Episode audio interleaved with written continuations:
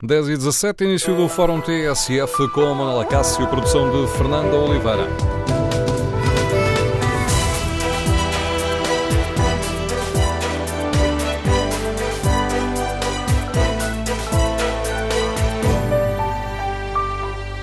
Bom dia, no Fórum TSF de hoje queremos ouvir a sua opinião sobre a situação política do país. A imagem do governo está fragilizada depois da tragédia de Pedrógão Grande e do roubo de armas nos paióis de Tancos? Como avalia o comportamento dos protagonistas políticos? Que papel deve desempenhar o Presidente da República neste momento complicado da vida do país? O número de telefone do Fórum é o 808-202-173. 808-202-173. Basta que se inscreva, depois nós ligamos para si quando for para dizer sua justiça aqui no Fórum TSF. Se preferir participar no debate online, pode escrever a sua opinião no Facebook da TSF ou na página da TSF na internet. Pode também ajudar-nos a refletir sobre esta questão, votando no inquérito uh, que fazemos. Perguntamos, o inquérito está na página da TSF na internet, e perguntamos aos nossos ouvintes se a imagem do governo António Costa está fragilizada. Ora, os primeiros resultados dão vantagem ao sim. 71% dos ouvintes considera que sim. Nos últimos tempos, muito se tem escrito sobre o facto de a oposição ter ficado sem discurso, com o governo em velocidade de cruzeiro, empurrado pelas boas notícias da economia e pelos elogios a Mário Centeno no Eurogrupo. Mas as falhas na resposta ao incêndio de Petrógão Grande e o roubo de armas em Tancos colocaram António Costa sob pressão. E apesar de Marcelo Rebelo de Sousa desvalorizar o facto de o Primeiro-Ministro estar de férias neste momento complicado da vida do país, que é certo é que a ausência de António Costa tem também apimentado o debate com a oposição. Ainda até foi o caso da líder do CDS-PP a pedir ao Primeiro-Ministro para regressar e demitir a Ministra da Administração Interna e o Ministro da Defesa. Por isso, no Fórum de hoje, queremos ouvir a sua opinião, como avaliou o comportamento dos protagonistas políticos, o que espera do Presidente da República e o Governo de António Costa. Está ou não fragilizado? Recordo o número de telefone do Fórum 808-202-173. 808-202-173. Bom dia, professor António Costa Pinto. Bem-vindo a este Fórum TSF é hum, investigador do Instituto de Ciências eh, Sociais da Universidade de Lisboa, ajuda-nos aqui de vez em quando a refletir sobre estas questões da política. António, um, António Costa está aqui a atravessar o, o pior momento desta fase mais recente da sua carreira política? Eu creio que sim, ou seja, a, a sequência eh, muito embora os dois acontecimentos não estejam ligados, a sequência deles é obviamente danosa para a imagem do governo e duplamente danosa. Danosa porque aponta para funções centrais do Estado, não é verdade? A segurança e a integridade física da cidadania eh, e simultaneamente um assalto, neste caso numa base, numa base militar, eh, e como eu dizia, tem uma diferença, um segundo aspecto importante, é que este governo do Partido Socialista. É, obviamente, um governo minoritário que se baseia eh, num pacto parlamentar com o Bloco de Esquerda e o PCP, que não tem, nem de longe nem de perto, o mesmo grau de disciplina de um governo, obviamente, de coligação, como foi o caso do governo de centro-direita. O que quer dizer que tanto no primeiro caso, mas sobretudo no segundo, uh, pois o governo não conta sequer com uma solidariedade muito forte, antes pelo contrário, por parte dos seus parceiros de coligação, que fizeram também discursos críticos, não juntando-se à oposição de direita, uh, mas no fundamental este segundo aspecto concorre também para o facto do governo uh, ter aqui, sem dúvida nenhuma, uma conjuntural machadada na sua popularidade, que quase de certeza será visível em estudos a publicar por estes tempos. Se eu pedisse ao professor António Costa Vido para responder a este inquérito, apesar de o inquérito ser sempre muito sim ou não, o professor considera que a imagem do governo António Costa está fragilizada? Conjunturalmente fragilizada e ainda por cima por um outro aspecto que é bastante importante. Evidentemente que este governo não só capitaliza racionalmente, porque os portugueses têm sentido no último ano e meio que a sua vida no fundamental tem melhorado e que a dinâmica é outra, portanto não se trata apenas de imagem mediática, mas a verdade é que repare-se até que indicadores como uh, indicadores como aqueles que o Fundo Monetário Internacional apresentaram para o crescimento da economia portuguesa, as pensões que recuperam algo este mês, o fim do escalão do suplemento, neste caso da taxa suplementar do IRS, para mais um escalão, pois todas essas dimensões, sob o ponto de vista mediático, claro, sob o ponto de vista de imagem, se perdem num oceano de pessimismo que aponta, sobretudo, e isso é talvez o mais importante, para fragilidades. Evidentemente que, se este conflito ou se esta tensão se politizar, eh, quer pela oposição de direita e, sobretudo, pela oposição de direita, evidentemente aí outras clivagens se vão impor. Eh, com certeza que o Governo não deixará de assinalar que uma parte desta fragilidade das funções centrais do Estado não tem eh, a ver com ele e com este último ano e meio, mas com a ver também, evidentemente, com os atuais partidos de centro-direita. Tudo dependerá muito da, da forma como o Governo gerir politicamente esta, esta situação a partir de agora. Sim, tudo dependerá muito dessa dimensão. Evidentemente que na primeira uh, há um ponto que parece uh, fundamental, ou seja, no que toca à questão dos incêndios e ao, e ao drama de Pedrógão, que é, mais uma vez, muito provavelmente, uh, um pacto em volta deste tema não será possível. E mais uma vez a implementação de eh, medidas mais estruturais que remetam para pactos parlamentares entre os partidos de centro-direita eh, e os partidos que apoiam o governo e o partido do governo, provavelmente não será um facto, e aqui sim perde-se uma janela de oportunidade, visto que o segundo elemento, que foi o elemento assalto, esse evidentemente tem respostas relativamente mais fáceis e que remetem fundamentalmente para uma maior eficácia de proteção dos quartéis. Agora, há um ponto que eu gostava de salientar e que remete para a questão das responsabilidades políticas, têm sido muito faladas, aliás, eh, nos últimos dias. O que é que acontece, o que devem fazer os ministros? E aqui eu creio que, sobretudo, no caso do Ministro da Defesa, movimentações que estão em curso, eventualmente até a hipótese de uma manifestação discreta da elite militar, vai ironicamente reforçar a posição do Ministro da Defesa. Ou seja, como é evidente, as instituições políticas democráticas, perante este tipo de manifestações, e ao contrário do que provavelmente a oposição de direita e até os parceiros uh, de acordo parlamentar deste governo pretendiam, pode eventualmente até reforçar a posição do Ministro e não forçar a sua demissão. Ou seja, os primeiros ministros têm, por vezes, tendência a não, a não remodelar, a não mudar sob pressão. Aqui nós eh, é o primeiro teste eh, a António Costa enquanto Primeiro-Ministro, porque quando nós observamos o que tem acontecido no passado, as opções são várias. Passos Coelho, por exemplo, foi extremamente conservador nesse sentido, ou seja, mesmo a outrance protegeu até ao último minuto eh, os seus ministros, mesmo em situações bem mais complexas, não é verdade, como nós sabemos, e outros, eh, por exemplo, foram demitidos por atos, digamos, mais indecorosos no Parlamento, ou seja, por dimensões bem mais superficiais do que estas. Aliás, e, peço desculpa por interromper, peço desculpa por interromper, professor, ainda hoje no editorial do Paulo Baldaia recordava que tivemos uh, o Ministro da Cultura a admitir-se uh, por ter escrito no, nas redes sociais Exatamente, prometido um par de bufetadas a um, a um colunista do público. Exatamente, ou seja, há dimensões de, claramente secundárias, seremos claros, como esse que apontou com o ministro João Soares ou uh, com um antigo ministro da Economia, que aliás se encontra arguído desde ontem a propósito dos processos da EDP, uh, eh, bem mais superficiais do que, do que estes. E, portanto, uh, António Costa tem aqui a típica opção. Vale a pena salientar, no entanto, que ministros como o Ministro da Defesa, que são independentes, estão na dependência exclusiva do Primeiro-Ministro. Não têm força política autónoma, e, portanto, essa é, sem dúvida nenhuma, uma decisão de António Costa, que pode optar, inclusivamente, pela sobrevivência destes dois ministros para mais tarde, aproveitando outras condições, fazer uma remodelação. Uma outra questão, professor António Costa Pinto, tem-se falado nas férias do Primeiro-Ministro, com a oposição a ser muito clara e a pedir eh, Sr. Primeiro-Ministro volte e, e tome conta da, da, da situação. Estas, uh, o facto do Primeiro-Ministro se encontrar de férias neste momento uh, complicado da vida do país, são uma questão irrelevante ou são uma daquelas questões que a médio prazo deixam, podem deixar uma moça no, no casco do Governo?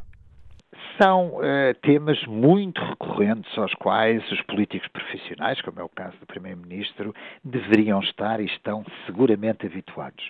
Evidentemente que aqui, sob o ponto de vista formal, o Governo está em funções, nós sabemos quem são os substitutos, inclusivamente, das funções de Primeiro-Ministro, mas evidentemente em conjunturas como aquelas que têm a ver com o passado em Pedrógão, que não foi o caso, mas com conjunturas de eventual ameaça, eh, como é evidente em termos de segurança, é um risco político para o Primeiro-Ministro manter este tipo de, de, decisão. Mas eh, uma semana é um período relativamente curto e, portanto, esta conjuntura será seguramente ultrapassada.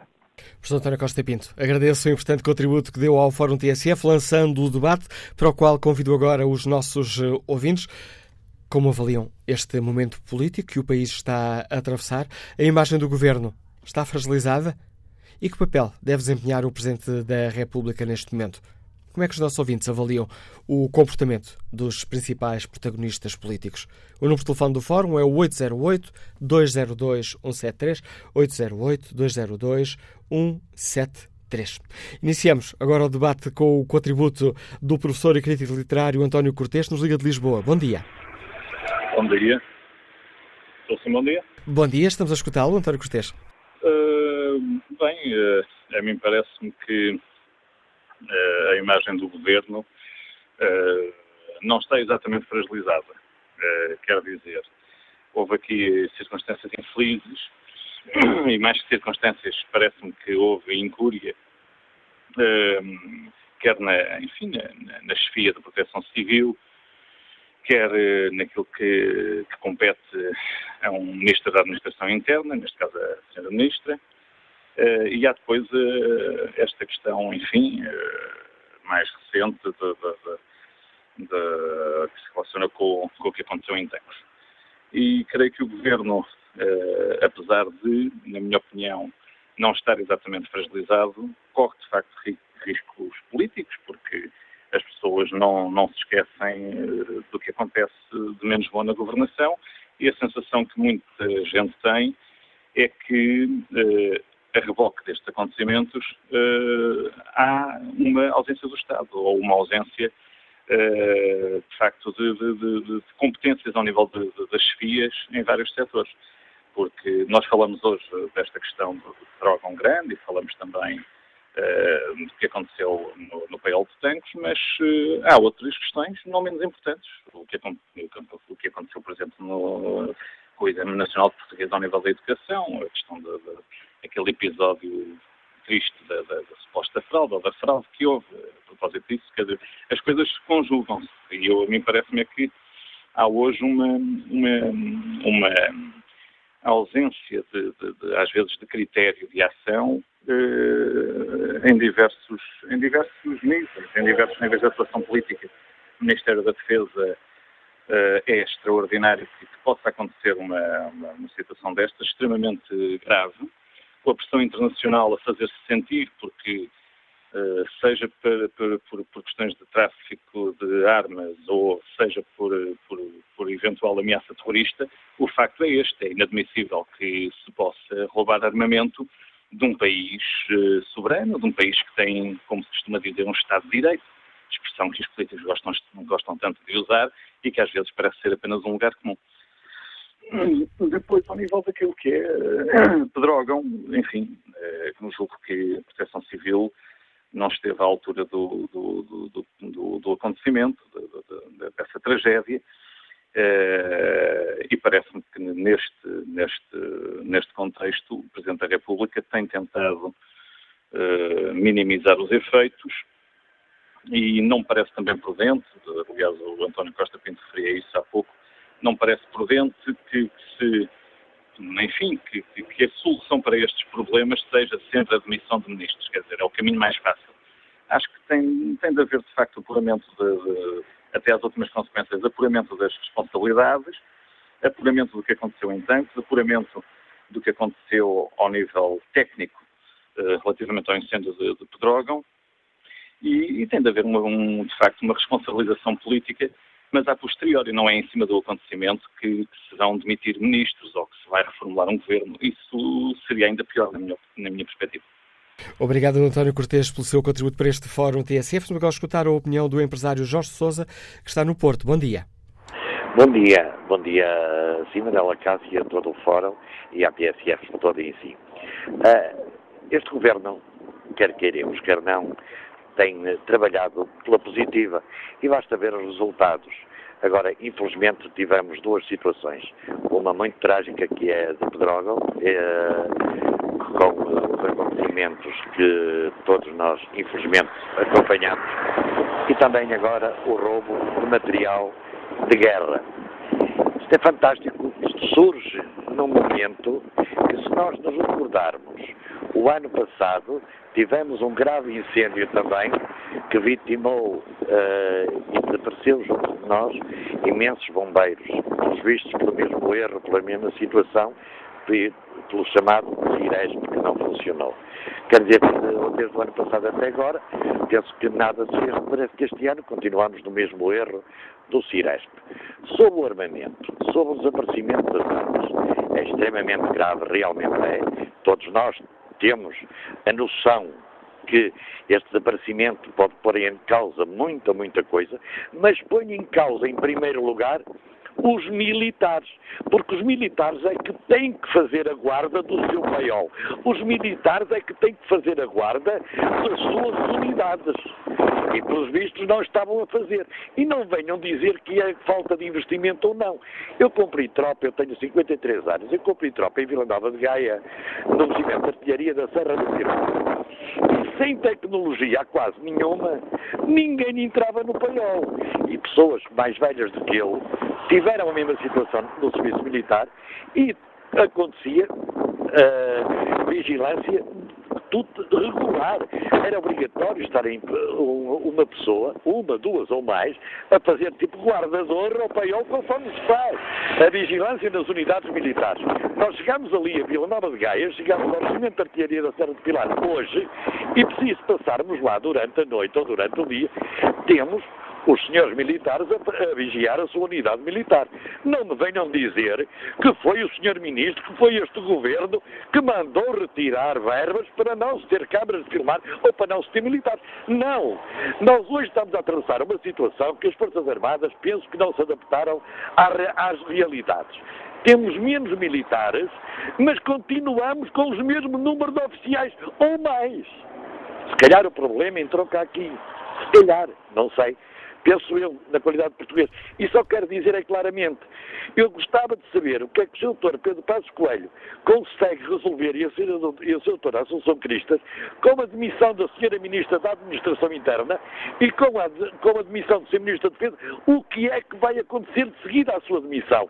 Rigorosamente igual, vamos partir da mesma, com a mesma situação. Agora estou aqui a arranjar um tema que não funciona numa altura destas e conforme já disseram neste fórum, as responsabilidades políticas venha-se a apurar mais tarde. Agora que temos que ter as responsabilidades técnicas.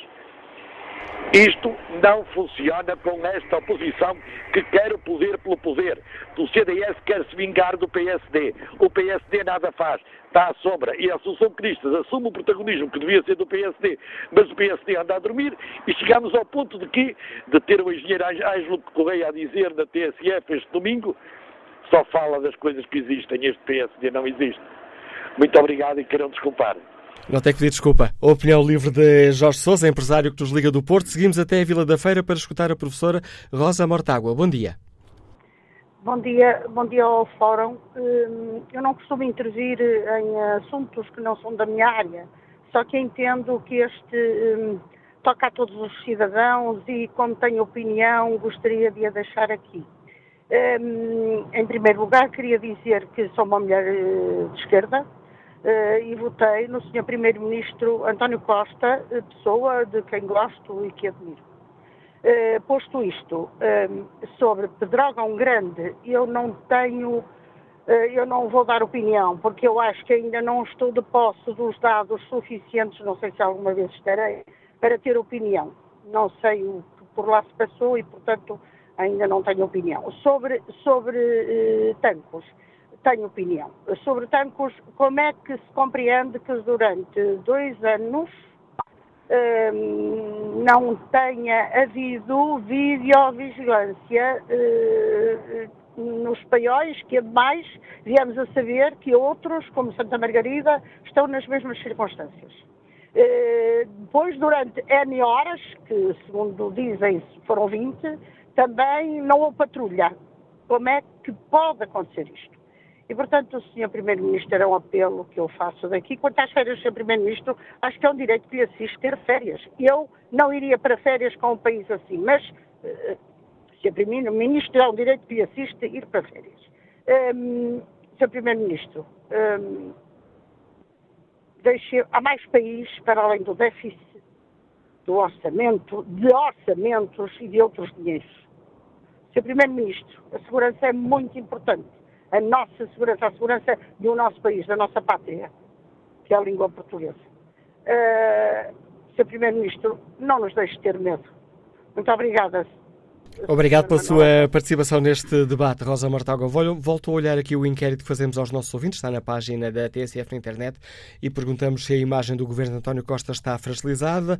84% dos ouvintes considera que sim. Vamos agora escutar a análise do Paulo Baldeia, comentador de Política Nacional da TSF, diretor do Diário de Notícias. Bom dia, Paulo. Comecemos Bom aqui dia, pela história desta questão das férias do Primeiro-Ministro. São fé diver ou podem revelar-se um erro político? Não, são um erro político, não é nada um fé diver. Uh, uh, dizer que, obviamente, precisamos ter em conta o seguinte: António Costa tem família. Portanto, ele não programa as férias apenas por ele. Não é? Ele tem mulher, tem filhos, tem que programar as férias de acordo com toda a família e, portanto, marcou-as e tem que as marcar, uh, como todos os portugueses, tem que as marcar com antecedência. Não decide hoje que amanhã vai para um determinado sítio e depois espera que haja hotel, o que quer que seja. Portanto, desse ponto de vista, nós temos que compreender que o Primeiro-Ministro tenha marcado as férias, esteja de férias porque as marcou. O que é que é difícil de entender? É que António Costa é Primeiro-Ministro não porque alguém o obrigou a ser Primeiro-Ministro, mas porque quis fazer essa opção. Fez, aliás, tem, aliás, uma luta política eh, de sucesso que eh, encontrou uma maioria parlamentar eh, não tendo ganho as eleições e, e bem, todos nós já ultrapassamos essa discussão. António Costa é o primeiro-ministro de Portugal. Mas é porque quer. E nesta circunstância, Uh, o que as pessoas, de uma forma geral, a opinião pública, uh, uh, vai pensar, que estando o país com o que aconteceu em Pedrógão Grande, agora em Tancos, as pessoas vão pensar que fazia todo sentido que ele estivesse cá, que fizesse esse sacrifício. Disso ele não se livra. Agora, na verdade, se pudermos parar para pensar, percebemos que faz todo o sentido que o Primeiro-Ministro, que tem uma família, programa suas férias, vá de férias quando as tem programadas, porque a opção era a família não ter férias, eh, juntamente com ele, e depois está disponível, como ontem eh, ficamos a saber através de comunicado, que ele está em permanência em contactos telefónicos e disponível para poder falar. Agora, que é um erro político e que vai ter custos políticos para o líder do Partido Socialista e chefe do governo, sobre isso não há dúvida nenhuma. Esta pode ser daquelas questões que causam uma moça no governo, que é daquelas que no primeiro momento não se vêem, mas quando as águas, as águas ficam ainda mais alterosas, percebe-se que causou ali um rombo. Eh, sim, eu, eu acho claramente com, que quer Pedrógão Grande, eh, quer Tancos, eh, e agora a informação de que o Primeiro-Ministro Ministro não está cá, está de férias, com eh, Assunção Cristas, eh, de forma demagógica, mas altamente eficaz, a dizer uma frase que faz lembrar Paulo Portas, porque é um soundbite que vai ficar: Senhor Primeiro-Ministro, volte. Como, lembrando que ele não está cá, e demita o, a Ministra da Administração Interna e da Defesa, obviamente que isso é daquelas coisas dificilmente se consegue recuperar de uma sucessão de acontecimentos como esta. Eh, e, portanto, isto deixará marca eh, na popularidade do governo. Há focos grupo que salve eh, isto que, que aconteceu e a implicação que isto tem na imagem do, do governo e mesmo ao nível dos apoios parlamentares à esquerda que, que o governo do Partido Socialista tem, o PCP e o Bloco, eh, também isto eh, reforça eh, o poder do Bloco de Esquerda e do PCP, porque nós estamos perante uma discussão do, do orçamento e a crítica que nós ouvimos ao PCP e ao Bloco de Esquerda é de que estas coisas acontecem porque o governo quis poupar 1 milhão, 1.600 milhões de euros, melhor dizendo, para ter um déficit inferior àquilo que estava previsto e essa poupança foi conseguida à, corte, à custa de cortes no, no Estado. Isto é o que o PCP e o Bloco dizem, por uma razão muito simples, porque isto vai, vai servir de argumento para uh, o PCP e o Bloco uh, exigirem mais ao Governo em matéria de despesa pública. Só o tempo dirá, mas qual é a tua avaliação, Paulo Baldaia? O jogo político mudou de vez ou estas uh, nuvens negras para o governo podem, podem ser passageiras? Acho muito difícil que sejam passageiras. Deixa sempre uma marca, pode uh, cicatrizar, mas depois fica lá uh, a cicatriz. O que também acho que me parece evidente é que nestas coisas de, de, de, na política não é apenas os erros que pode cometer quem está no governo ou o impacto que podem ter acontecimentos como estes na imagem do governo, é também a força que precisa precisa de ter uh, a oposição. Uh, e de, nesse ponto de vista, eu não acho que mude que, este, que esta sucessão de acontecimentos, que são graves, uh, sejam uma marca que a partir de agora vai passar tudo a ser diferente. Duvido que seja assim. O governo vai eh, ter que ser mais humilde na, na relação com todos os partidos, não só com aqueles que o, eh, que o apoiam no, no Parlamento. Eh, vai ter que aprender a lidar com as notícias más. Eh, nós eh, andávamos todos um bocadinho enjoados só de notícias boas, quem comenta eh, e quem faz programas de, de comentário político. aí sim a coisa mudou radicalmente. O estado de graça do governo eh, também se perdeu uh, e o que nós vemos hoje é muito mais comentadores a apontar o dedo ao governo, a exigir responsabilidades políticas, a falar da demissão de, de ministros, uh, coisa que há 15 dias não existia. e, portanto, desse ponto de vista, mudou a relação do governo com a opinião publicada, onde começa o fim do estado de graça. O estado de graça termina na, na população, na opinião pública, nos eleitores, depois de ter terminado eh, na opinião publicada. E a opinião publicada mudou radicalmente a posição que tinha eh, em relação à capacidade do governo para gerir os dossiês que tinha em mãos. Falaste aí dos comentadores políticos e relembraste-me o, eh, o editorial que hoje assinas no Diário Notícia, onde refletes sobre a responsabilidade política Afinal, o que é a responsabilidade política? Pois, olha, é uma das coisas para, para a qual estamos convocados, uh, que é, é uma questão uh, semântica, mas que tem importância, não é? Porque as palavras têm um significado, uh, mas, como em tudo na vida, também na política, elas podem passar a ter um significado diferente daquele que nós tínhamos como certo. eu dou o exemplo de uma demissão que, que houve há um ano eh, de João Soares, Ministro da Cultura, que por ter eh, prometido umas salutares bufetadas eh, a um cronista do público, foi obrigado a demitir-se. Porque, e isto foi uma coisa que ele disse nas redes sociais. E foi suficientemente grave para ele ser pressionado a demitir-se e demitir-se em solidariedade com o governo, para o governo não ficar a pagar as favas pelo, pela sua responsabilidade naquilo que disse.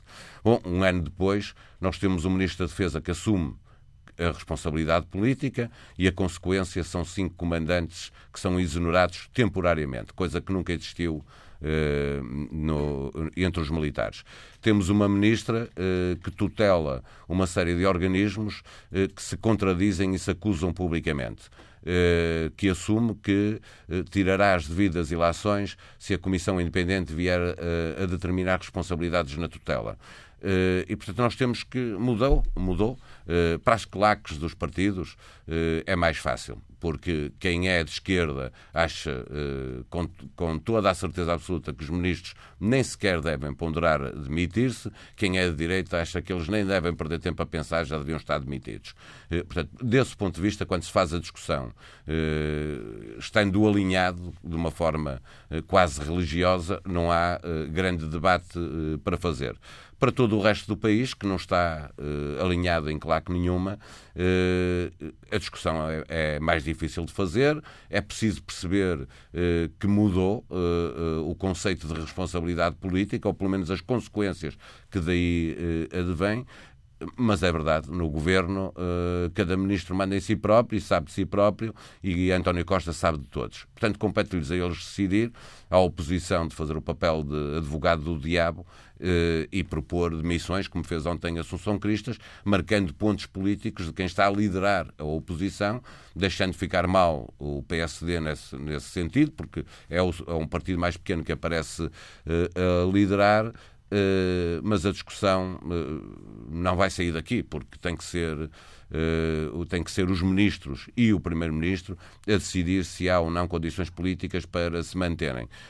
veremos como é que, o que é que vai acontecer daqui para a frente e vamos ter que esperar em relação à Ministra da Administração Interna, com toda a certeza que os incêndios terminem, para ela poder tomar uma decisão eh, depois disso, ou o próprio Primeiro-Ministro, e em relação eh, ao Ministro da Defesa, eh, para bem dele e para bem de nós todos, esperemos que com aquele material que foi roubado não aconteça eh, nenhuma desgraça eh, em qualquer lado do mundo. O, eh, o protesto, para já convocado dos oficiais do Exército, que o Diário Notícias hoje dá, dá grande destaque, eh, a ter sucesso e a, ser, eh, a ter uma, um número de participantes que seja relevante, pode complicar ainda mais a vida ao Ministro da Defesa, ou, pelo contrário, como dizia António Costa Pinto, joga a favor do Ministro da Defesa porque o Primeiro-Ministro aí não, não o quererá deixar cair. Claro, não o pode deixar cair, mas deixa-me dizer que esse protesto, salientar que são duas coisas. Uma coisa é as hierarquias militares que claramente estão eh, em conflito com, com o poder político e, portanto, com o Ministro da Defesa.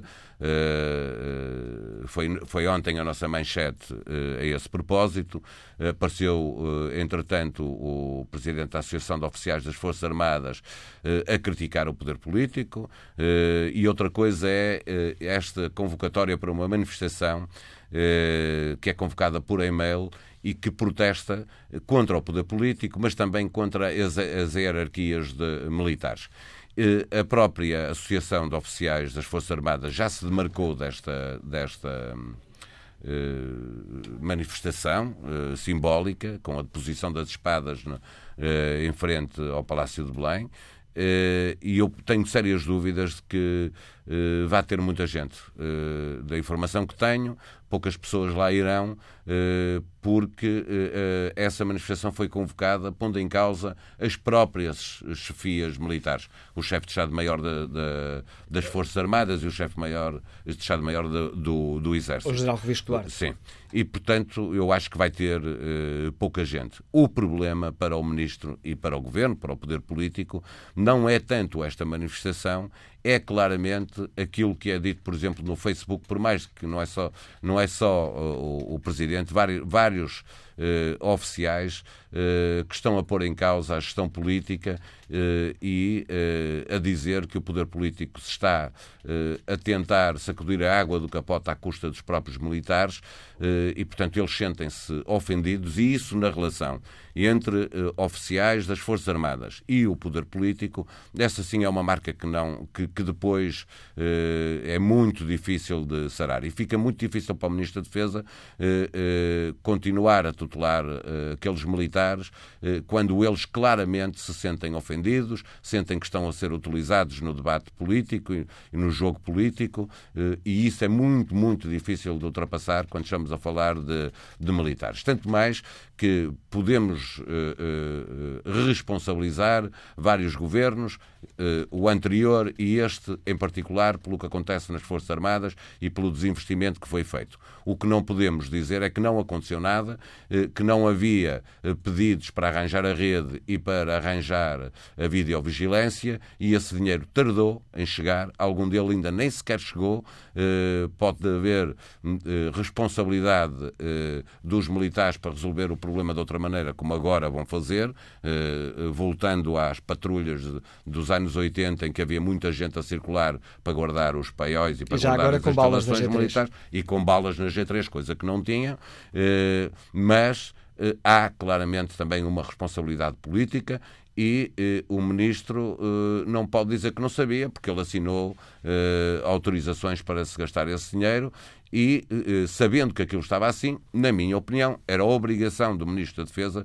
perguntar à hierarquia militar como é que iam resolver o problema. Se as redes está estragada, se há lá um paiol com armas uh, altamente letais, uh, se não há videovigilância, a obrigação do, do Ministro da Defesa, sabendo que aquilo estava assim, porque assinou para se gastar dinheiro para resolver, era perguntar às FIAs militares como é que vão resolver, como é que vão garantir, porque senão, se, se não é competência do Ministro garantir este tipo de coisas, quando vê problemas, também não percebo qual é a competência do Ministro da Defesa. A análise de Paulo Baldé, diretor do Diário Notícias, comentador de Política Nacional da TSF.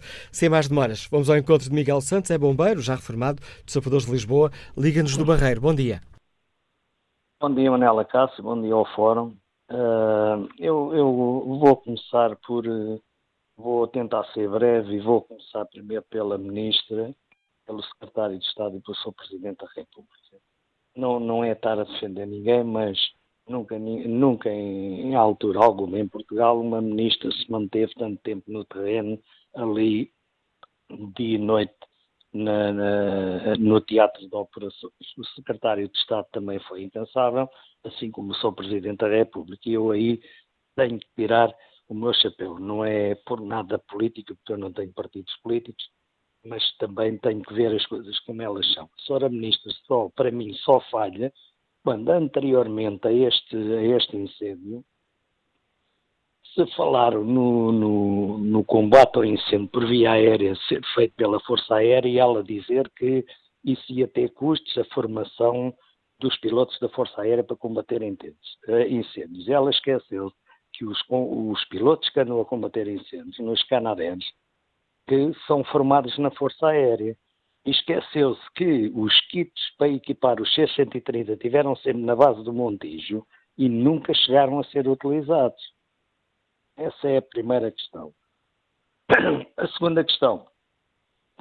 Eu, eu uh, vim aqui falar, e é por causa disso que, entrei em contato, do atual presidente da Proteção Civil em Portugal, o senhor Coronel Joaquim Leitão, que é um coronel de infantaria esse senhor, uh, o regimento de sapadores bombeiros de Lisboa sempre foi comandado por oficiais de engenharia, que são engenheiros civis, sabem, assinam projetos, sabem ver projetos, sabem ver cargas térmicas, sabem ver tudo isso.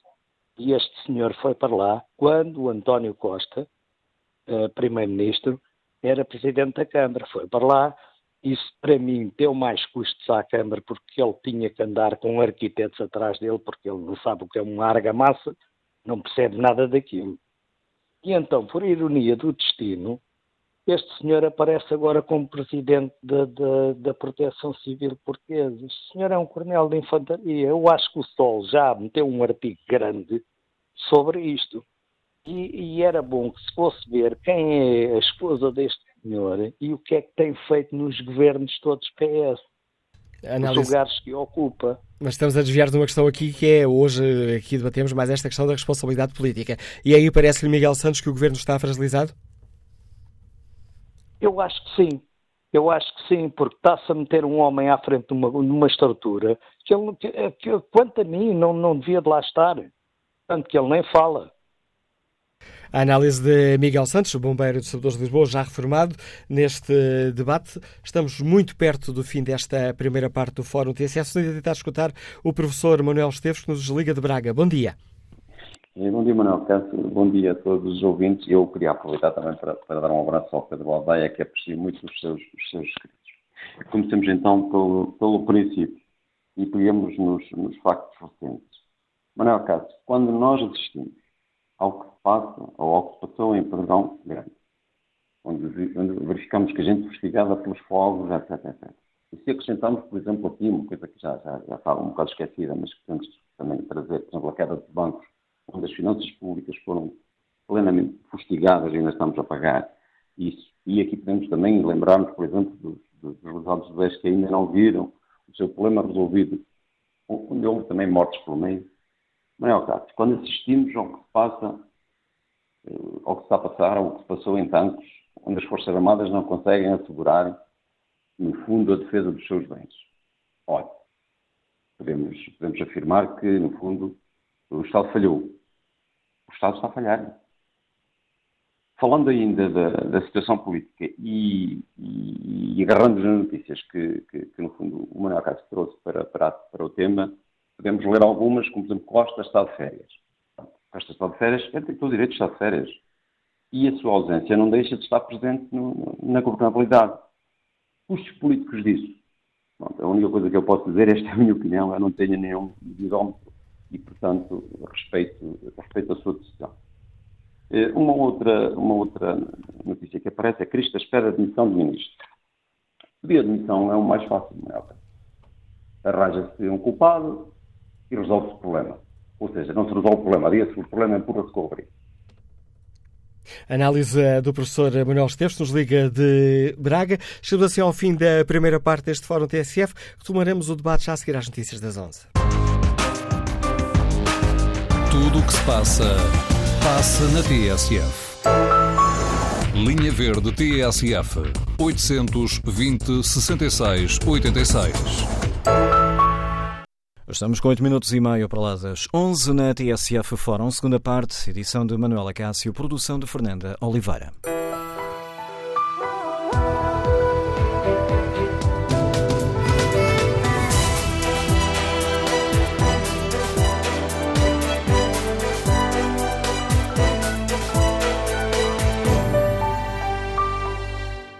Retomamos o fórum a TSF de hoje, onde perguntamos aos nossos ouvintes como avaliam a atual situação política do país. O governo está fragilizado? Como avaliou o comportamento dos eh, principais protagonistas políticos e que papel deve desempenhar o Presidente da República? Que opinião sobre estas questões tem o empresário António Correia, que nos escuta no Barreiro? Bom dia. Tá, tá, bom dia, bom dia a todo o fórum. Antes, antes de começar, queria dizer que sou apoiante uh, do atual governo, da forma como está.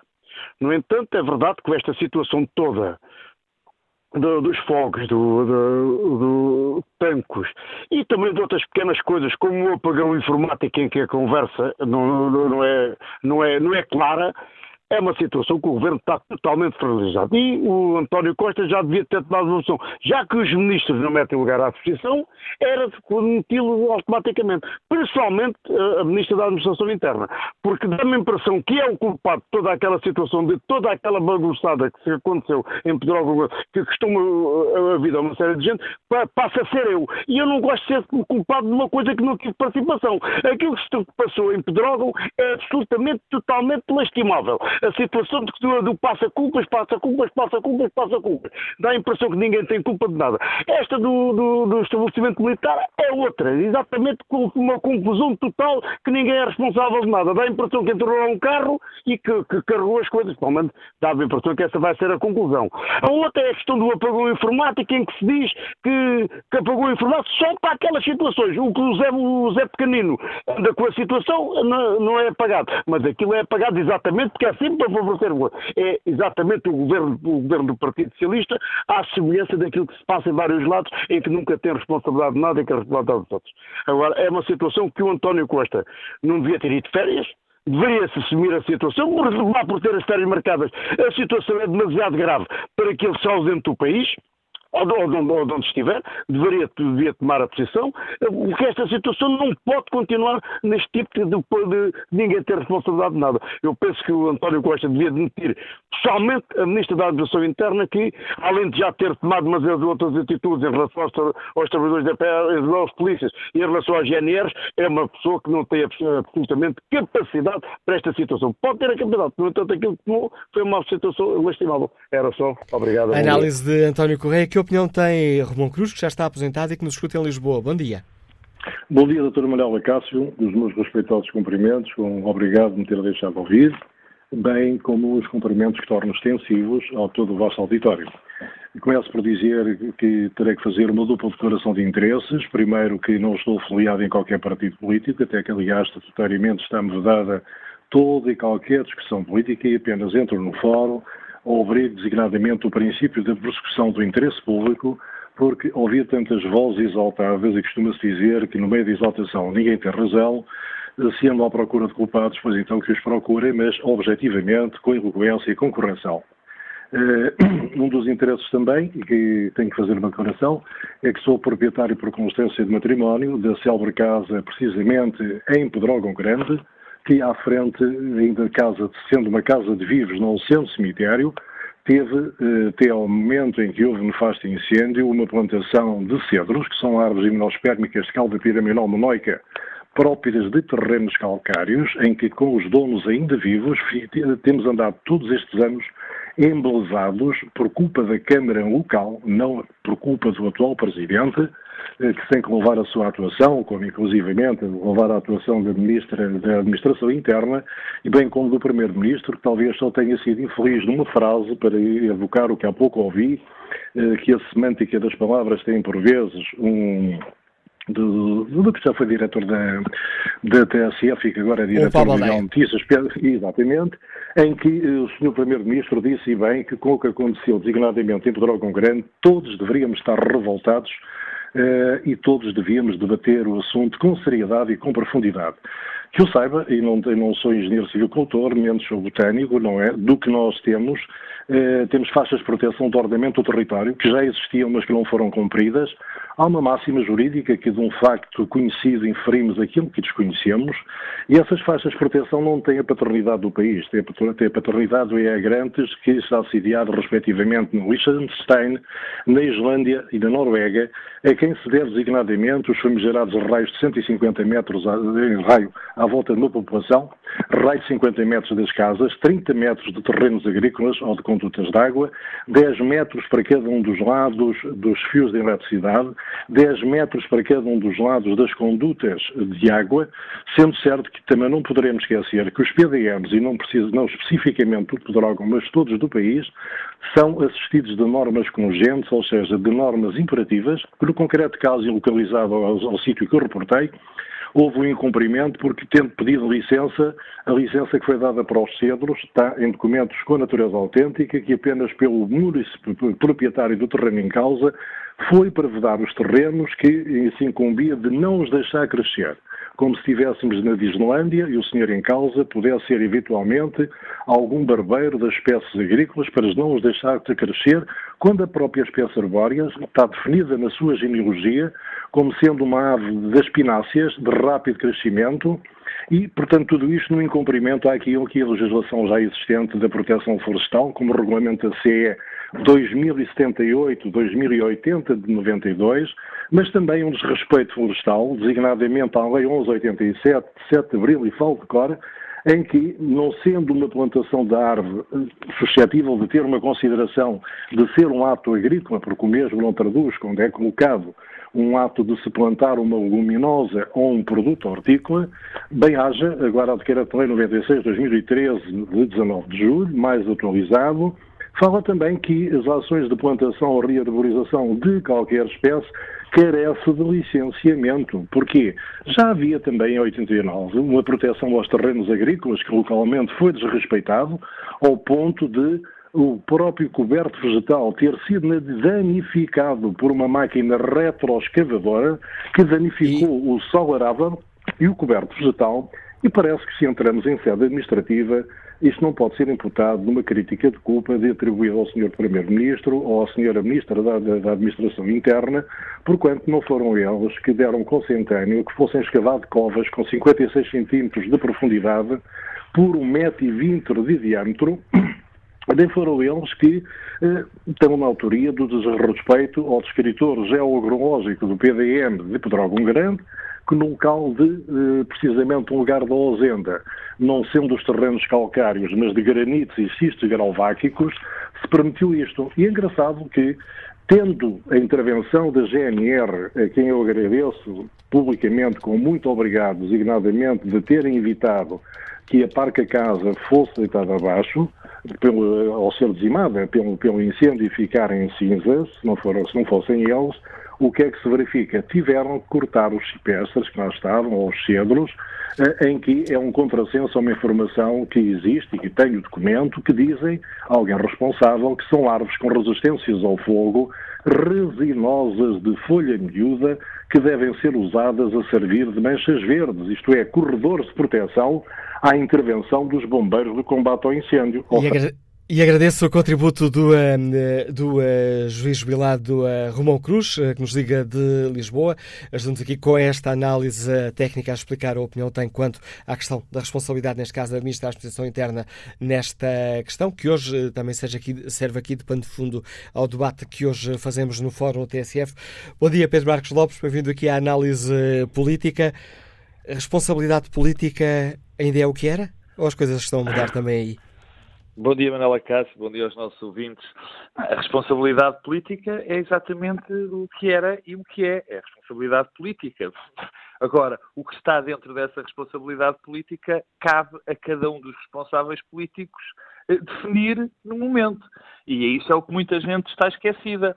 Por exemplo, confundir eh, atos, eh, atos pessoais com atos de entidades que são sob a sua supervisão é, na minha opinião, um erro brutal, não é? Quer dizer, uma coisa é o ministro ter uma atitude errada, uma atitude pessoal errada, que considera errado, que o seu primeiro-ministro considera errada e que provoca dano ao governo. Outra coisa é um serviço de um determinado ministério ter um erro e, e nesse aspecto, depois, enfim, é, tem que se apurar uma responsabilidade. Portanto, não são coisas comparáveis.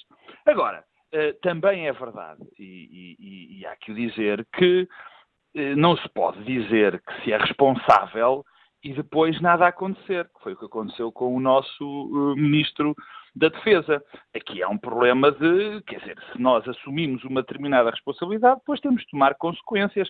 Eu não diria que seria a admissão que o seu Ministro deve, deve enfim, a atitude que o Ministro deve tomar. Aliás, porque considero que as demissões de ministros, eh, em, quando ocorrem determinados uh, factos eh, enfim, negativos, não é, na minha opinião, de todo a atitude certa logo no momento. Porque quando isso acontece, é a melhor forma de nós nunca sabermos o que é que aconteceu e de não melhorar as situações para o futuro. É, é pronto, arruma-se dentro de uma gaveta e já está. E parece uh, que o Primeiro-Ministro será tentado a fazer a remodelação ou, uh, sob pressão, não muda ministros? Não, eu acho que sob pressão não vai mudar de ministros, mas há uma coisa que, que me parece claro, há algo que me parece claro. Enquanto na situação, eh, o governo está muito fragilizado, é uma, é uma situação, eh, eh, é a pior situação desde o início do seu mandato, existiram erros evidentes, há erros de condução política e o governo está sob evidente pressão e cometeu erros, na minha opinião, graves. Mas eu não, não consigo dividir, eu não consigo pôr, no, neste caso concreto, o, Ministro da Defesa e a Ministra da Administração Interna dentro do mesmo, dentro das mesmas, do, do mesmo pacote, digamos assim. Eh, enquanto me parece claro que Constância Urbano de Souza mostrou não ter capacidade para conduzir uma situação de crise, eh, enfim, eh, pareceu-me claro, parece-me claro que o ministro que eu percebo que esteja muito cansada, muito chocada com a situação, mas uma ministra que aparece derrotada perante os portugueses pelas circunstâncias, em primeiro lugar. Em segundo lugar, quando os serviços, todos os serviços que falharam, ou não todos os serviços que falharam, não, dos serviços que falharam, o Ministério da Administração Interna é, o supervi é, é, digamos, o supervisor desse serviço. A Proteção Civil, o CIRESP, a Administração uh, do Território. Houve gra falhas graves dentro desses serviços. Falhas graves, por visto, já eram, já eram conhecidas. Somado a esta falta de, digamos, de, de capacidade de conduzir as operações uh, da Ministra, acho que é inevitável que ela seja demitida. Quanto ao Ministro da Defesa, e com um caso gravíssimo que aconteceu, que é o caso do assalto, eu acho que a situação tem que ser vista com muito mais calma. E, em primeiro lugar, devemos falar de algo que eu, eu, eu estava à espera do, que, os nossos, que os nossos ouvintes uh, uh, o falassem e alguns abordaram. Há uma instituição aqui que está em causa, que é o Exército. Vamos lá, quer dizer, nós não podemos fingir. E vamos lá ver, quando se pede responsabilidades ao Estado, o Exército faz parte do Estado, é uma parte integrante, é basilar, é quem defende o nosso território. E houve aqui vamos lá chamar as coisas os bois pelos seus nomes, negligência. Negligência grave, gravíssima do Exército. E o que eu não consigo entender é tanta gente a pedir a demissão do Ministro eh, da Defesa, que teve uma conduta, eh, já se percebeu que é um Ministro fragilizado, já se percebeu que é um Ministro fragilizado não só dentro do Governo, porque não tem os apoios necessários, como foi alguém, é alguém que está sobre a mira do, do, das Forças Armadas, provavelmente desde aquele caso do Colégio Militar, mas isso agora pouco importa. O caso concreto é que há uma hierarquia de comando. A hierarquia de comando do Exército é uma coisa muito bem definida, muito estrita, muito rigorosa. E eu vejo aparecer, e, e, e vejo pedir-se a demissão de, de, do ministro uh, Azeredo Lopes, que, que, teve, mais uma vez, repito, uma, uma conduta que me parece errada, e vejo-se que o, o chefe de Estado-Maiores do Exército, que é o responsável direto, não é o responsável político, é o responsável direto por, pelo funcionamento do Exército, a fazer como se não acontecesse nada. Eu quer dizer, se há pessoa que devia já ter pedido admissão, se é que não o fez, ou pediu para ser afastado, devia ser o, general Luís Duarte. Era a ele, foi ele que nós, cidadãos, não é uma responsabilidade política vaga, é uma responsabilidade direta. Foi a ele que nós pedimos diretamente para tomar conta das nossas armas, das nossas armas, as que servem para nos defender. E ninguém uh, uh, uh, pede, pelo visto que eu tenha, até que eu tenha visto, a demissão do seu general.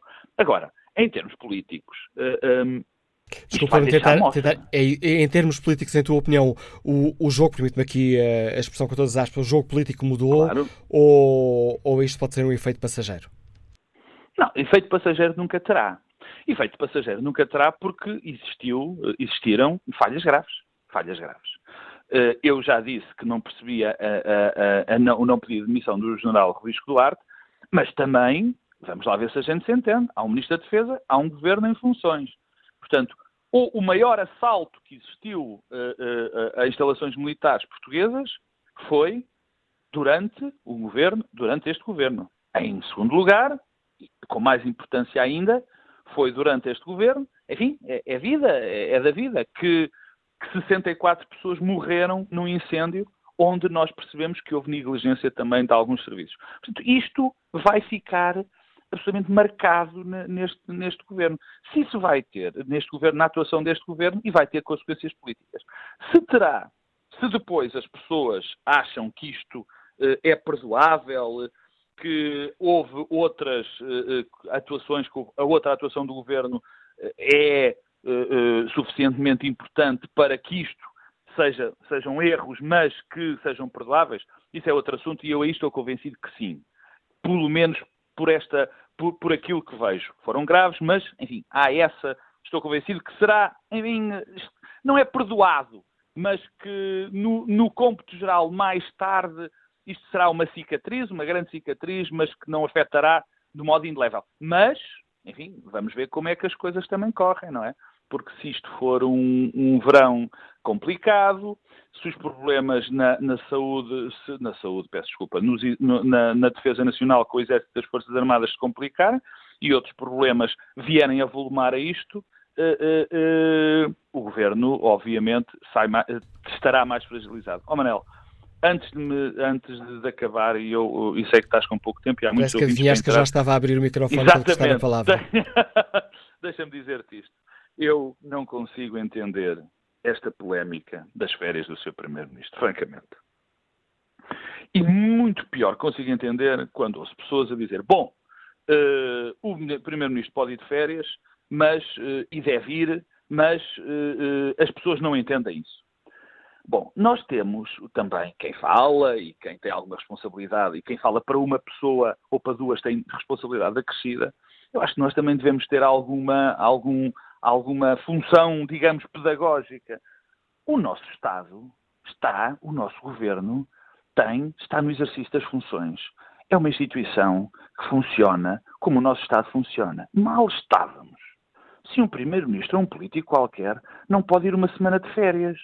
Quer dizer, se o primeiro-ministro não pode ir numa uma semana de férias e, e, e não está a haver uma revolução, estão a existir problemas graves, mas a cadeia de comando está completamente estabelecida.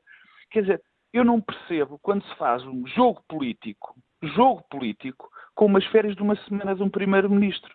Quer dizer, isto acho que nós, e contribuirmos para, essa, para esse tipo de discurso, é mais uma maneira de desprestigiarmos a classe política, é mais uma maneira de nós, qualquer dia, termos uma situação onde não trocamos os políticos por umas máquinas que funcionam como as moedas que vamos metendo. Análise do Pedro Marcos Lopes, eh, comentador político da TSF. Ouviu-me todas as sextas-feiras, às eh, 8 da noite, no debate do Bloco Central com o Pedro Adão e Silva e a moderação do Anselmo Crespo. Vamos para já ao encontro de Ricardo Brito, investigador. Escutamos em Azeitão. Bom dia. Olá, bom dia, Sr. Manuel Cássio. Eh, bom dia a todo o Fórum. Olha, quanto à situação política do país, que é o tema do Fórum, eu parto do princípio que, que esta dúvida relativa, relativamente à fragilidade do governo se prende com estes últimos acontecimentos. Né? Primeiro, Exatamente, Pedrógão e Tancos. E agora o roubo do armamento em Tancos. Que eu lembro já aconteceu em, em países onde a segurança é muito maior, como no caso do, dos Estados Unidos ou em França. Mas eu, de uma vez por todas, nós temos que conseguir ser uh, sérios na abordagem que fazemos aos problemas que vão surgindo, quando esses problemas têm a ver com os meios e com as infraestruturas do Estado, ou com a eventual resposta insuficiente dessas infraestruturas quando as tragédias acontecem. Portanto, neste caso, nós temos que ser rigorosos e temos que ir ao âmago destas questões que estão a ser levantadas na sequência desta tragédia. Não podemos é cair uh, no erro de culpar um governo que está em, função, uh, em funções há um ano e meio por todas as insuficiências das infraestruturas do Estado e, nomeadamente, de prevenção dos incêndios, porque essas insuficiências são a consequência natural de um problema maior, que é, uma, é a decadência sistemática do nível de vida no mundo rural português, que decorreu precisamente das opções políticas impostas por Bruxelas ao nível da política agrícola comum e de muitas outras matérias que, no limite, quase uh, destruíram o interior de Portugal. Infelizmente, esta opção desastrosa da parte de Bruxelas contou sempre com a conivência e com a passividade dos sucessivos governos portugueses que assistiram uh, passivamente a este desprezo pelas populações do interior português. Bruxelas pagou para destruir a agricultura portuguesa, encheu os bolsos a um punhado de proprietários, mas as populações rurais ficaram e foram esquecidas. E essa, esta desmotivação da população, população rural é, desde logo, a nossa primeira fragilidade na luta contra este flagelo dos incêndios.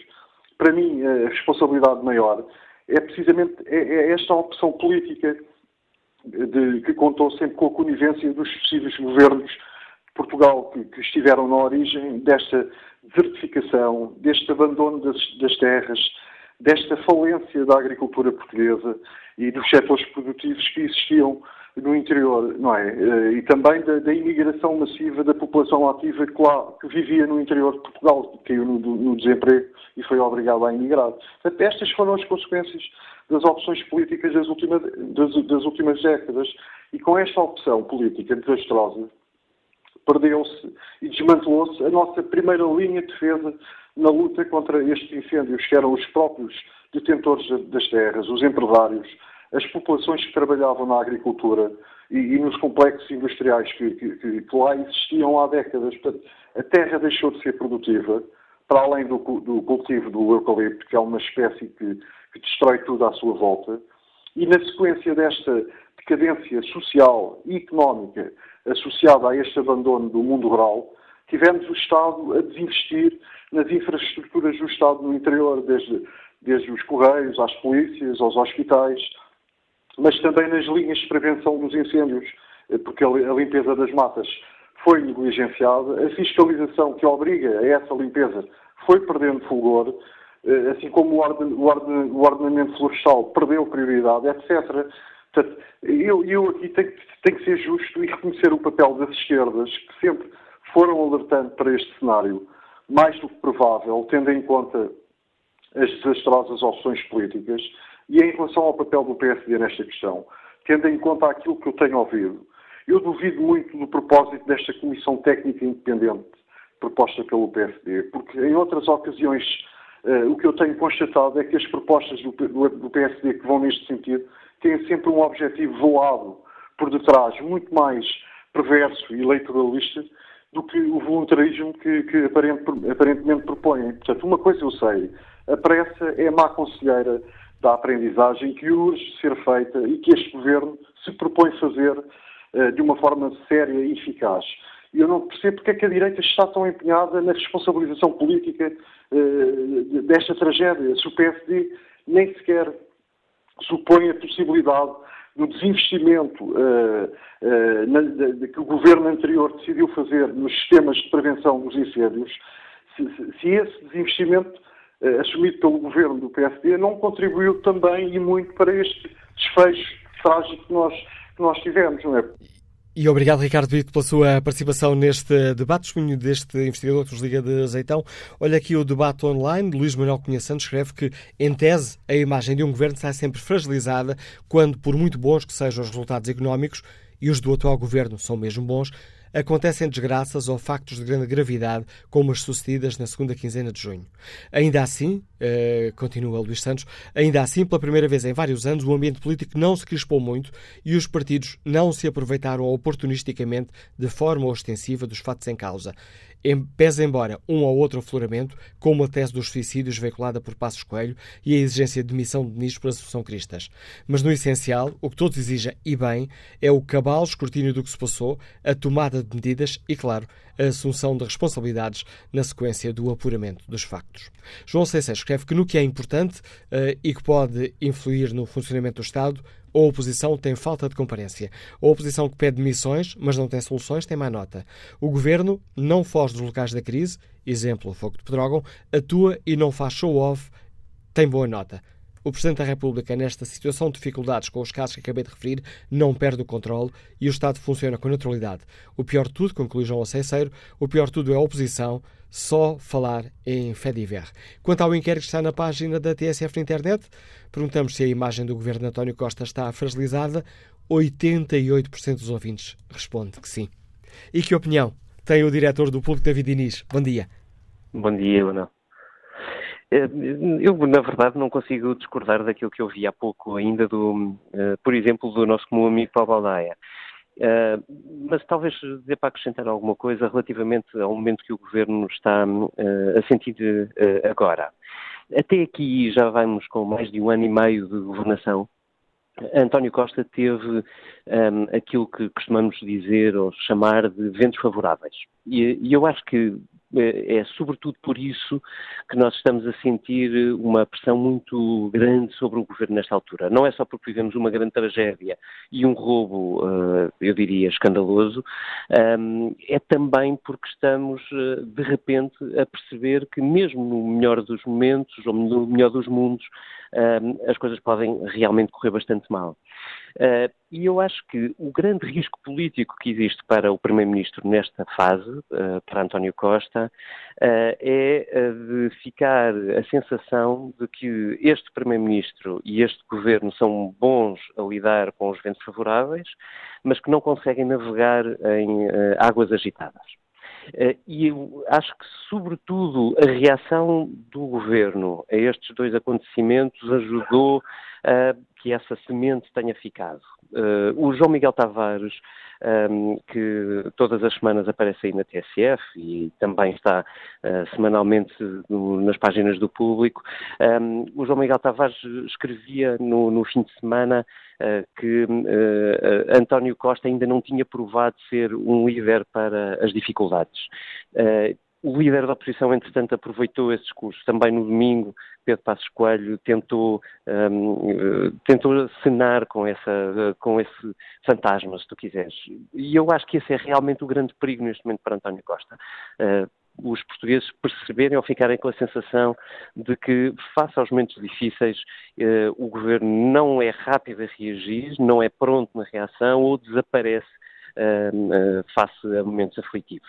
Ontem, a saída de António Costa para férias, sabendo-se como se soube, um, e provocando um comunicado do Gabinete do Primeiro-Ministro, tal como o vimos, não ajudam um, a, passar um pano sobre esta, sobre esta impressão que fica.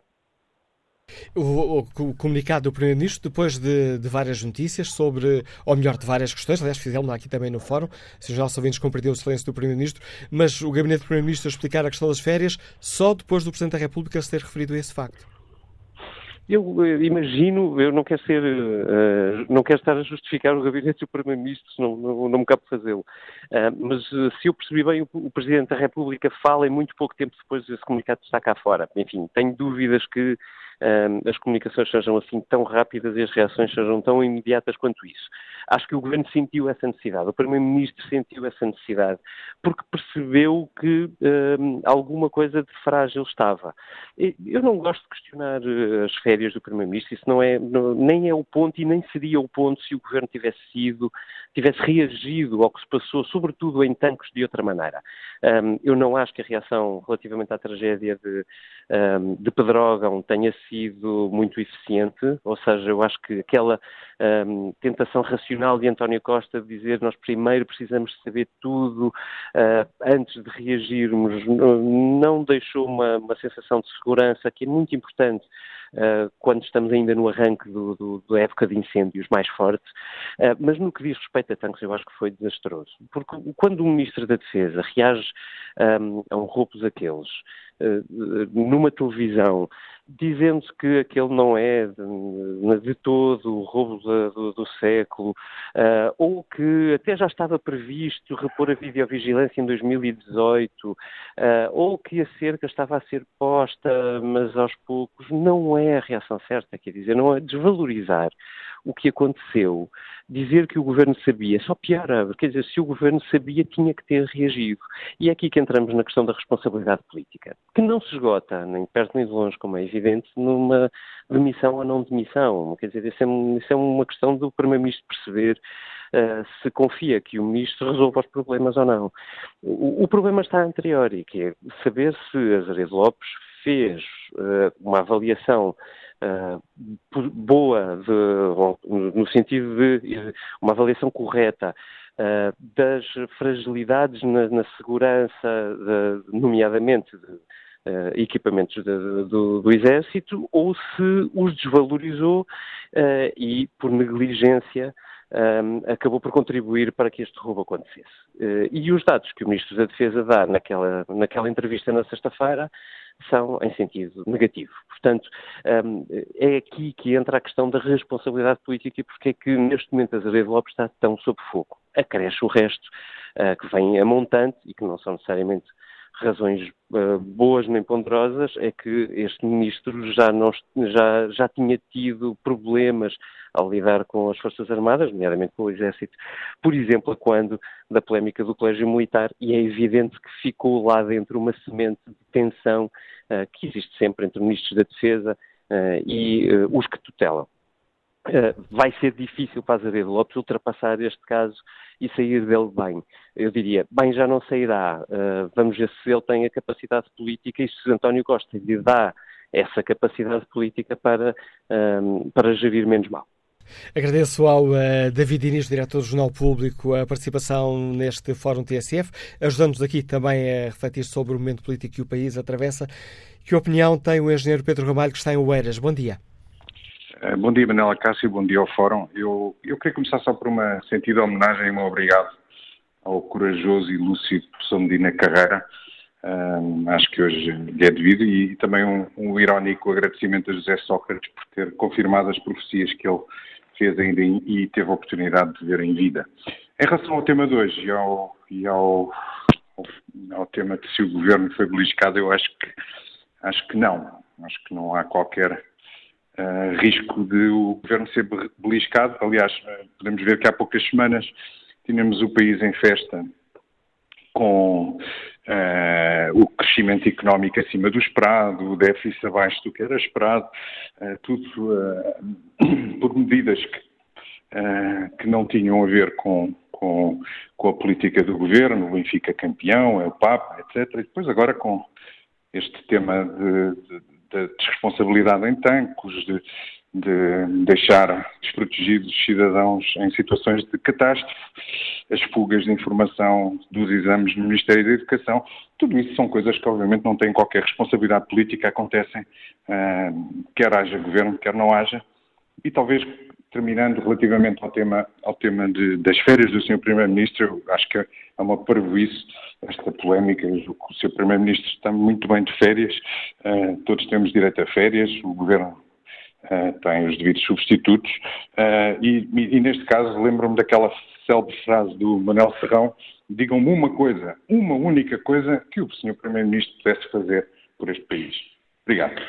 A opinião de Pedro Ramalhas, Nertos Liga de Oeiras. Olha aqui o debate online. Paulo Roberto escreve que, perante a maior crise deste governo, Marcelo vacila e treme. Os afetos não chegam. Na realidade, não é só o governo que sai fragilizado, é principalmente Marcelo. Ele é o comandante supremo das Forças Armadas e, como tal, o maior responsável pelo sucedido em Tancos. Marcelo vai tentar passar a bola na totalidade para o governo, mas as pessoas vão, vão perceber que o presidente não preside, escreve um, este nosso ouvinte. Quanto outra participação no debate online, José Fidalgo Avelar deixa-nos esta análise. O comportamento dos principais protagonistas políticos foi muito mau. A imagem do governo está fragilizada e quanto mais durar este impasse e troca de acusações entre entidades, ainda vai piorar. Do governo, espera-se governo com responsabilidade, que regresse de férias e que se deixe de estudos de popularidade com que anda preocupado. Os responsáveis políticos devem assumir as responsabilidades no falhanço da defesa dos cidadãos e não assobiar para o lado. O Presidente da República, acrescenta José Fidalgo Avelar, o Presidente da República deve desempenhar o papel de Presidente da República. Vamos agora à análise política com o contributo do Pedro da Silva. Bom dia, Pedro. O governo está fragilizado, em tua opinião? Olá, Manuel, bom dia. Eh, o Governo está numa nova fase eh, em que os temas que dominam a agenda são temas mais adversos para o Governo. Portanto, o Governo está naturalmente eh, fragilizado, até porque até aqui estivemos sistematicamente a discutir a saída do procedimento por déficit excessivo, os bons números da economia, a execução orçamental, e subitamente há uma viragem do tema dominante, e reparem, não é só o tema dominante desta legislatura, é o tema dominante dos últimos 10 anos nos últimos 10 anos, todas as atenções políticas estiveram focadas na economia e nas finanças, e até pelo sucesso na forma como se resolveram, eh, aqui o resolver não é um sentido definitivo, mas como foram ultrapassados alguns dos problemas que eram eh, eh, identificados, eh, eh a agenda mudou eh, e a agenda mudou para um tema que é sempre mais adverso para os governos, até porque controlam, controlam menos.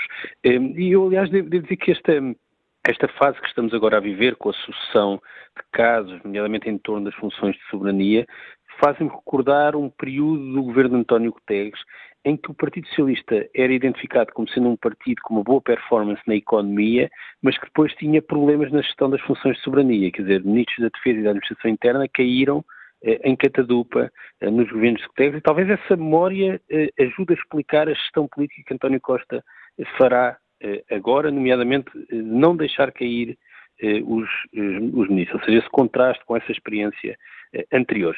Agora, esta fragilização do governo tem um lado da agenda mediática, nós estamos aqui no fórum a discutir este tema, nos últimos dias temos discutido temas que relatam falhanços do Estado. Há três semanas que o debate, desculpa Pedro, há três semanas sim, que o debate tem girado sobretudo em torno das diversas, dos diversos ângulos que estão de Trocam Grande e agora de Tancos. Exatamente, e portanto isso mostra que eh, certamente o Governo preferia estar a discutir eh, outros temas ou que o Fórum se mantivesse a falar de futebol como esteve ali num período antes de começarmos a discutir estes temas. Portanto, isso é um sintoma. Hum, agora, há uma, uma, uma ligação que eu não sei se já ocorreu ou se ocorre. É que eu julgo que todas as pessoas identificam que há aqui um falhanço do Estado, ou seja, que o Estado português é incapaz de lidar com situações eh, deste tipo e, portanto, falha, falha nos incêndios, falha também ao permitir que o material militar seja roubado. Agora, eh, será que há uma passagem desse falhanço do Estado para um falhanço do governo? Isto é, será que os portugueses eh, julgam que se o governo fosse outro com outros ministros isto não aconteceria? Eu tenho as maiores dúvidas em relação a isso. Eh, bem sei que há uma pressão dos líderes da opinião, da opinião publicada, para transformar aquilo que são falhas do Estado em falhas uh, do governo. Mas eu não sei se isso é lido da mesma forma pelas pessoas, porque acho que são temas completamente diferentes dos temas da economia, onde aí sim um, ehm, os portugueses ou qualquer outro, outra população sente mais essas transformações. Aqui poderemos, estaremos, desculpa Pedro, uh, aqui estaremos uh, mais tentados a pensar, lá estão eles, os políticos, o Estado, em vez de lá está o António Costa a não fazer o que devia? É, eu, eu acho que agora se, se, posso colocar as coisas deste modo, o que apesar de tudo eh, protege eh, o governo nesta, nesta sucessão de eh, acontecimentos é que eu estou convencido que as pessoas nestes momentos tiram mais um retrato dos políticos no conjunto do que propriamente do governo em particular. O retrato dos políticos quer dizer o quê? As pessoas acham que se o PS estivesse na oposição estava a pedir a demissão dos ministros, da mesma forma que agora os partidos da oposição o fazem, e a posição relativa inverter-se-ia e, portanto, não havia aqui grande diferença. Porque há uma coisa que eu, eu julgo que há temas políticos sensíveis e que devem ser discutidos, nomeadamente descoordenação interna nos ministérios, e alguma incapacidade de liderança dos ministros. Isso é verdade, quer na defesa, quer na administração interna, ainda com contornos diferentes. Mas, apesar de tudo, o que é que mudaria com, uma, com a mudança de um ministro? Eu, eu tendo a achar que pouco, para além eh, da agenda mediática provavelmente alterar-se, ou seja, eh, isto se calhar resolvia o problema de comunicação para o governo neste momento, mas em termos práticos não resolvia nada, é uma espécie de alívio eh, momentâneo. Agora, há um lado bastante negativo, é que normalmente estes temas que começam na opinião publicada vão fazendo moça e há um momento que se tornam transversais à sociedade.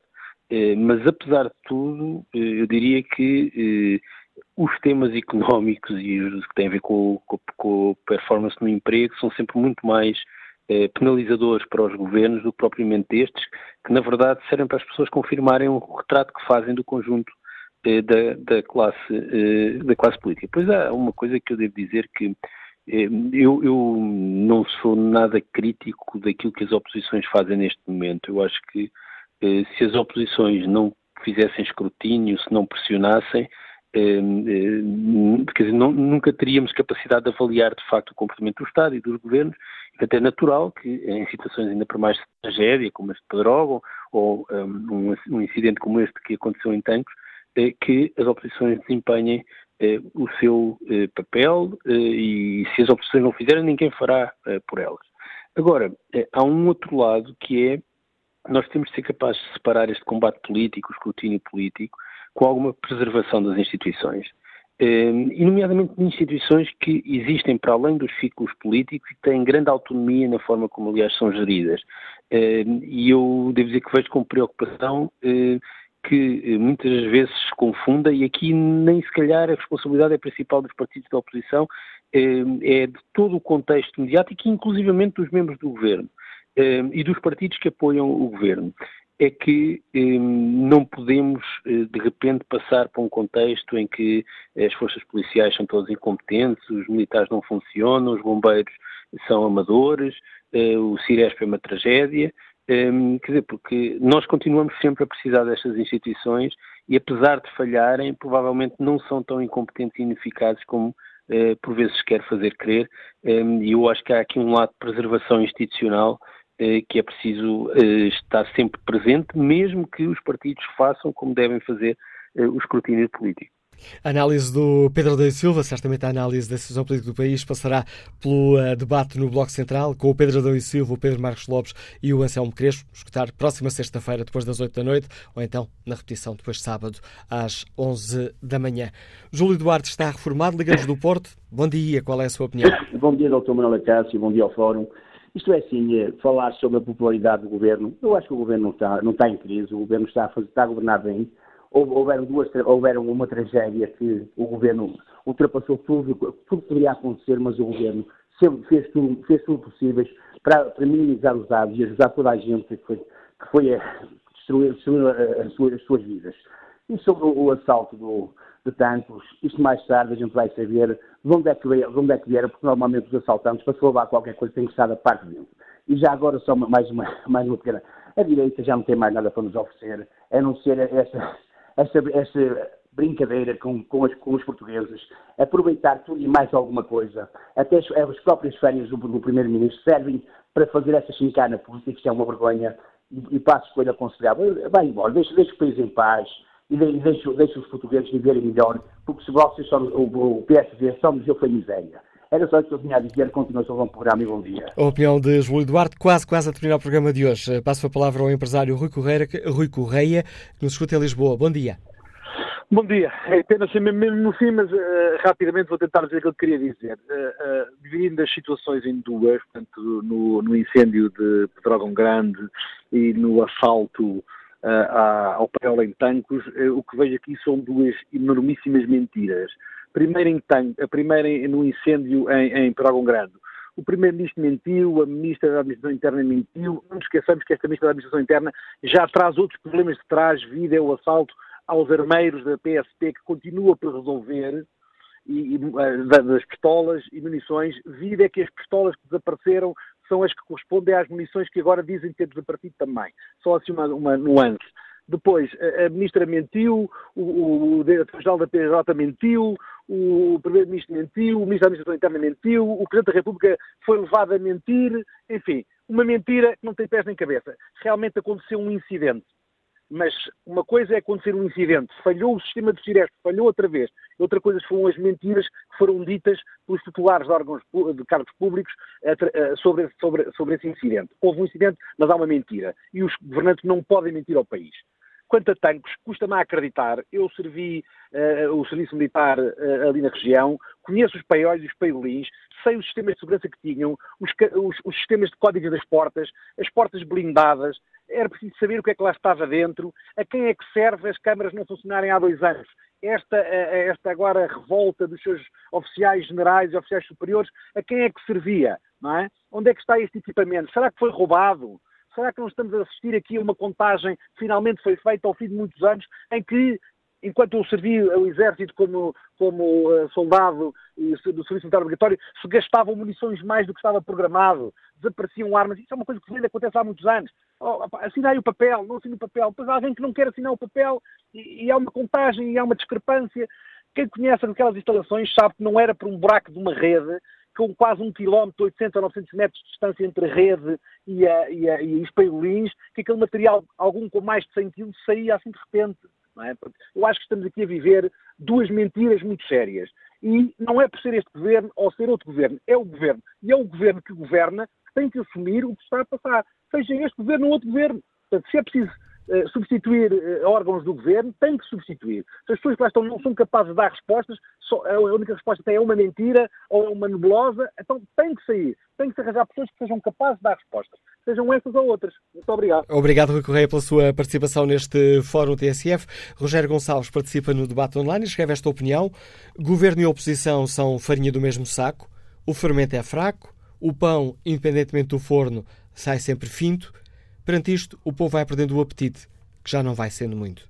Quanto ao inquérito que está na página da TSF na internet, 87% dos ouvintes consideram que a imagem do governo António Costa está fragilizada.